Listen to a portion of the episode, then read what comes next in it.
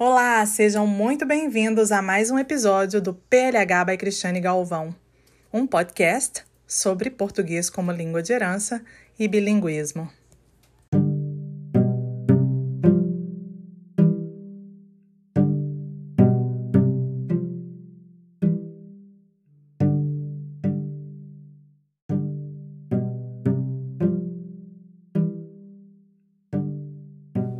No episódio de hoje, eu vou falar sobre o dia de hoje, dia 16 de maio, Dia do Português como Língua de Herança.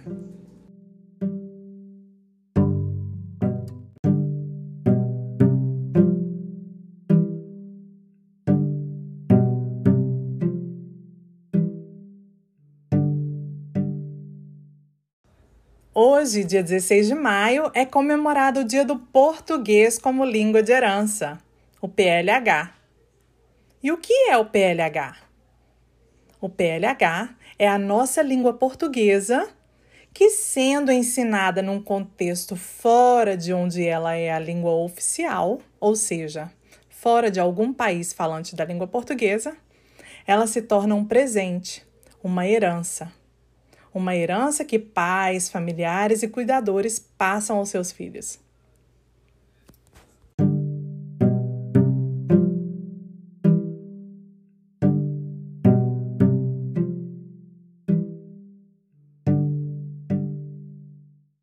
E hoje eu compartilho com vocês um pouquinho da minha experiência de como foi a decisão de passar o português como língua de herança para minha filha, enquanto eu me adaptava a uma vida num novo país.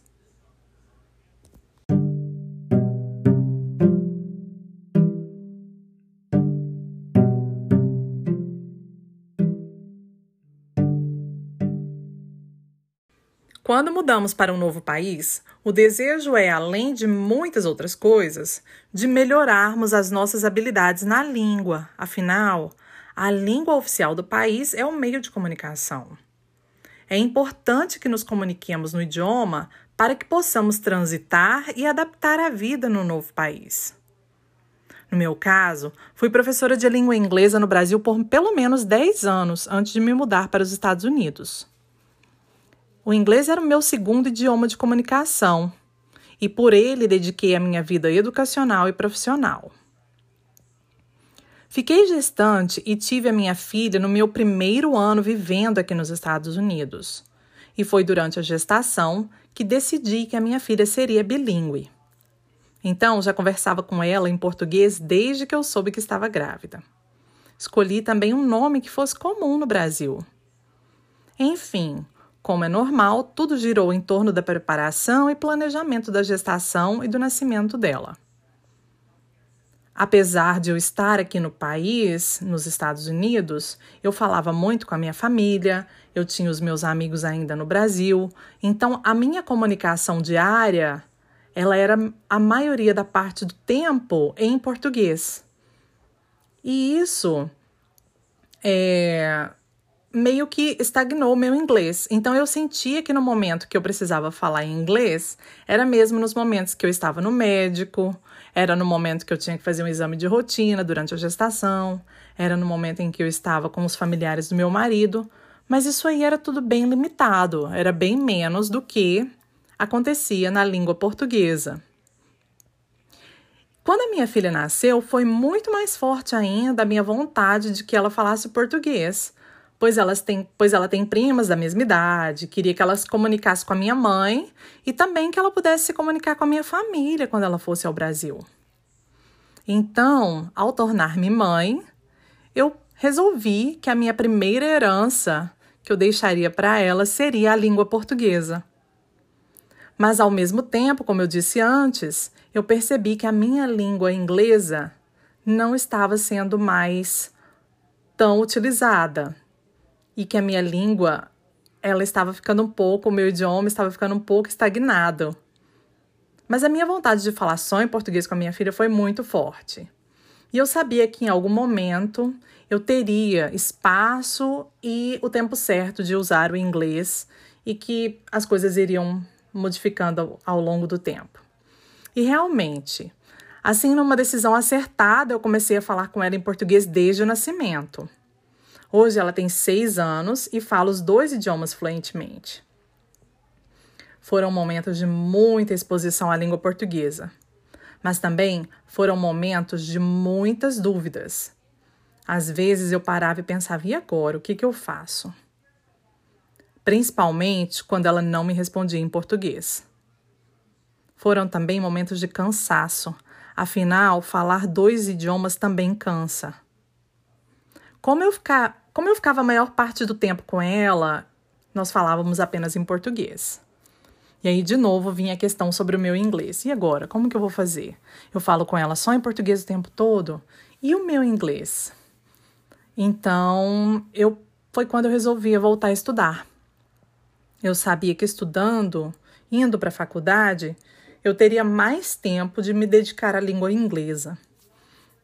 Então decidi aplicar para o programa de doutorado, de doutorado, fui admitida. E quando recebi a carta de aceitação da universidade, foi uma mistura de emoções muito grande. O outro fator que me levou à universidade foi também a vontade de me integrar na sociedade. Eu sabia que para eu me integrar na sociedade, daqui especialmente, eu precisaria viver o dia a dia daqui.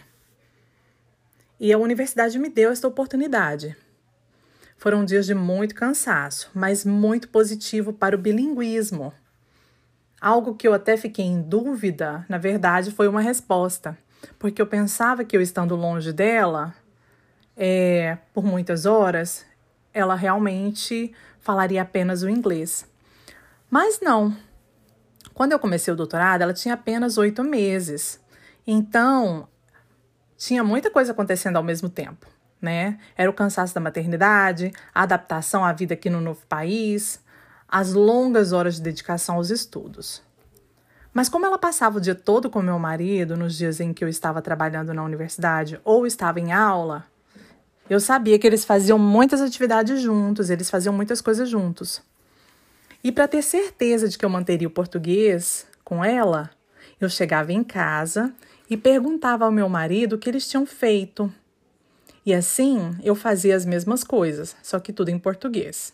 Lia livros, brincava com blocos, enfim, eu sempre queria saber o que tinha acontecido para que eu pudesse fazer com ela também em português. Então, hoje, no dia do PLH, eu só tenho a comemorar. E tenho também muito a agradecer. E como sempre digo, a jornada não é fácil, mas vale muito a pena e com todas as experiências que tenho vivido, resolvi, resolvi escrever livros infantis também. Foi uma maneira que encontrei de ajudar famílias que moram pelo mundo afora a manter o português como língua de herança e a fortalecer a nossa cultura ensinando às crianças como é importante entender que o mundo é diverso e que podemos conhecer muito mais pessoas e ter muito mais oportunidades se falarmos dois idiomas ou mais. Então, que esta vontade de deixar uma herança tão valiosa se espalhe por todos os lares e que cada vez mais a nossa língua se fortaleça, se fortaleça em qualquer lugar do mundo onde ela seja falada. E lembre-se, o seu inglês vai ser bom também. Não deixe de falar em português com seus filhos pensando que você vai perder o seu segundo idioma. Ele vai sempre acontecer.